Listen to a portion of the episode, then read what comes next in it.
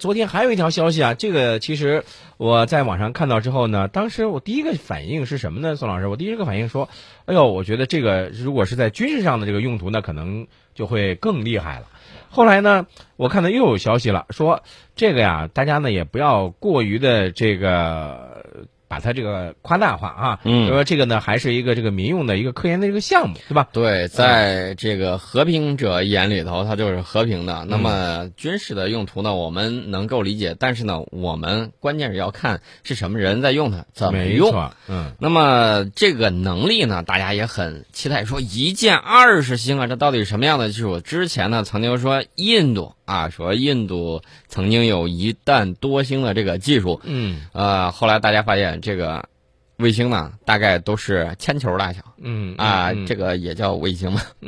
哎 啊，其实这个关于这个一箭多星啊，这个其实呃前一段时间呢，我不知道网上大家注意到没有，有一个说法叫“上帝的手杖”是吧？嗯，说的是什么的意思呢？就是好像是从这个太空平台上，呃，扔下一个这种钨合金棒。哎乌合金棒，对对对对对，然后呢，这个能够精确制导的，能够击中目标，是吧？对，这个个其实依靠它是动能的这个一个原理。对依靠动能产生的这种效果不亚于战术小型的战术核武器。嗯当然了，这都是空球呃这个星球大战一些爱好者的猜测。嗯我们是要求和平利用太空的。对，那么我们一箭多星啊，就是一箭二十星，这个数量是居于世界第三。嗯一箭多星，顾名思义就是一枚运载火箭同时或者先后把几颗卫星送到地球轨道的发射技术。嗯，那么我们这次呢是长征六号一次性的把二十颗卫星送入距离地球五百二十四公里的轨道，嗯这个已经是亚洲之最了。而且呢，我们这次的这种新型火箭呢，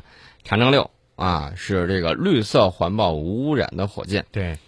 其实，在航天领域啊，呃，我们刚才说说现在呢，一种这个技术思路呢，就是一种发射这个大型的功能齐备的卫星。这种卫星呢，可以在轨很长时间。对，但是这个有一个问题呢，就是说，它发射的准备时间就比较长了，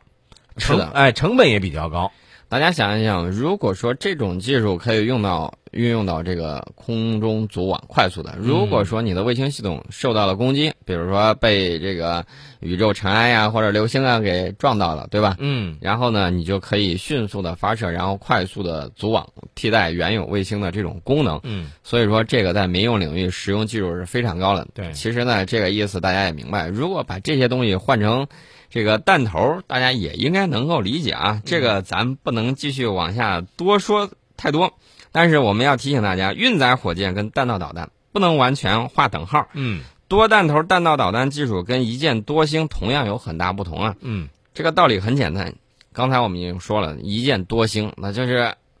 一支箭，好多星星，是吧？嗯， 这个多弹头呢，它这个要在大气层外要释放弹头，那么弹头呢，也全都要这个在这个制导或者非制导的情况下落向地面目标。嗯，同时呢，一箭多星呢，这个运载火箭与多弹头弹道导弹的这个自身结构还有引导方面也有很多的不一样，这个大家也要注意到。没错儿，其实像这种卫星分离技术啊，它和那种武器系统是两码事儿的，对吧？嗯所以这个我们这些年中国航天技术呢取得了长足的一个进展，而且呢一些具体的技术呢也确确实实达到了比较先进的这个水平。但是咱们在太空的技术上呢，整体上还是比较落后于美国和俄罗斯的。对呀、当年人家玩的时间长，然后投入资金大，这个需要快速的追赶。嗯这个呢，我们在节目最后的时候会讲到发现的一个液态的星球，嗯然后呢，到那个时候我们会再次提到。其实呢，大家应该看到我们的这个一箭多星技术现在水平已经非常高了，长征六号的这个技术，呃，超越美俄啊，前景是无量的。嗯呃，当然了，一箭多星技术我们说了很多民用和这个军用的不同，但是它从诞生之日开始，就不光光是单纯的这种航天科技。嗯，呃，回顾一下冷战时间，这个美苏两国在一箭多星发展领域你争我赶呢，对啊你发一个，呃，你发三个，我发五个，嗯看谁发的多。那么他们在不断刷新卫星同时发射数量记录与多轨道释放能力的时候，同时向对方炫耀弹道导弹多弹头分导技术的最新进展。那么，时到今天，美俄两国仍然时不时的借一箭多星去较量一下，说这个导弹突防与反导拦截。所以说呢，印度也要插进来说，你看我也能把什么东西给放上放上去。嗯，然后印度的媒体就大肆宣扬说，我们超过了美国一箭多少多少星。其实呢，这个还要看个头啊，啊你这个发射上去一堆小乒乓球，其实也没有什么用处，对不对？嗯嗯那么在设计制造上，关键我们要就是内行看门道，要看这个工艺啊。嗯长六火箭采用的是全数字化协同研发，还有一体化的总装集成技术。它首次采用了大温差隔热复合材料夹层供底注箱，将液氧与煤油两种温差大、正反压载和不同的燃料和谐共处，那么大幅的减轻了火箭的自重。那大家看到了，呃为什么说它是这种液氧煤油发动机？大家看那个喷口下头那个火焰，嗯泛黄色嗯啊，这种黄色呢，大概就是这种煤油的燃烧的这种效果，让大家看到不同的火箭发射的这个它的尾焰的这个颜色不一样，说明它用的这个呃燃料啊也不太一样。对。其实我觉得咱们中国呢，以更短的时间和更小的代价，取得了比肩美国和俄罗斯的这个重要的成就。我觉得这个是咱们的这个航天科研人的一个努力成对果。，这个说明我们在民用航天领域已经世界领先了。大家看到准备速度非常快啊，十分钟之内就发射完毕了，啊这个速度那是相当的惊人。当然了，这个美国看了之后，哎呀，我头有点晕。嗯，头晕的时候那得吃点眩晕停嗯，啊。这个新火箭的这个发动机推力呢提升了百分之六十，新燃料这个发射呢省了上千万。大家不要小看这个燃料的这种调整，嗯，省很多小钱钱的。呃，我跟你说啊，你像这种新型的这种液氧煤油发动机的特点，一个就是在这个呃，现在它廉价环保，对吧？嗯，便宜啊！但嗯是想一想，煤油和这个液氧相对来说比较容易制备。再一个，这个实现了中国火箭动力的从常规到绿色无毒的这样一个巨大的跨越了。那么在新一代发动机研究之初，就选定要选择这种无毒的液氧，啊、还有这个新型的这种推进剂。听类的这种推进对是吧？啊，那么研究人员就比较了煤油啊、甲烷呐、丙烷呐、等几种推进剂，最后确定的是液氧煤油。嗯，最后一呃，你看，我们都知道这个火箭喝的煤油和一般的煤油可不一样啊。对，因为它呢具有这个密度大、热值高的这个特点，所以咱们研制出的国产的这个火箭没有啊。啊，所以我跟大家说，这个东西呢，一个新技术的这种应用，一定是背后你整个工业体系的这种表现，比如说新材料，比如说新的这种发动机技术。嗯，举个例子，这个液氧煤油发动机的这个泵产生的这种最高压强是五百个大气压，嗯，那么相当于把上海的这个海水打到青藏高原上去。所以你想想看，啊这青个藏高原开始这个5000这个啊，对，这个难度是有多高，对吧？这是一个，另外一个还有个自身启动的问题，因为我们都知道，你像呃，大家我不知道有没有印象，就是很早以前的时候，大家看那个拖拉机啊，那个摇动的时候是摇把儿似的，你知道吗？嗯，就拿着那个晃晃晃轰，就那种起来的那种感觉。现在呢，你看咱们开车的时候，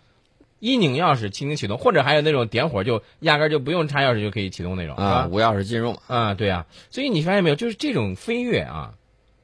呃，其实说到了这些先进的这个技术之后呢，我觉得，呃，包括这一次的这个咱们的这个长征六号运载火箭一飞冲天啊，咱们的这个新高度高在哪些地方？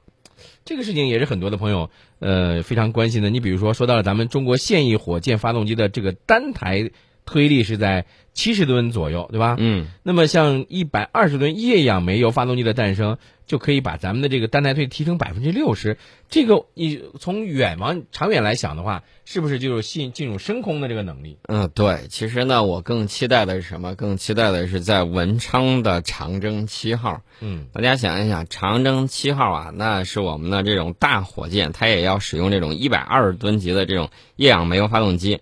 那么我们以后在载人航天工程以及月球探测工程，还有下一步的深空探测方面，都有了坚实的这种基础。那么发展航天动力是需要先行的，液氧煤油发动机啊，以后会助推我们由航天大国向航天强国迈进的这种步伐。哎呀，大家真的是可以值得期待啊！嗯，嗯，说了这么多之后啊，我觉得其实很多的朋友也关心，除了咱们的民用的这些航空航天的技术之外呢，包括咱们的一些呃，在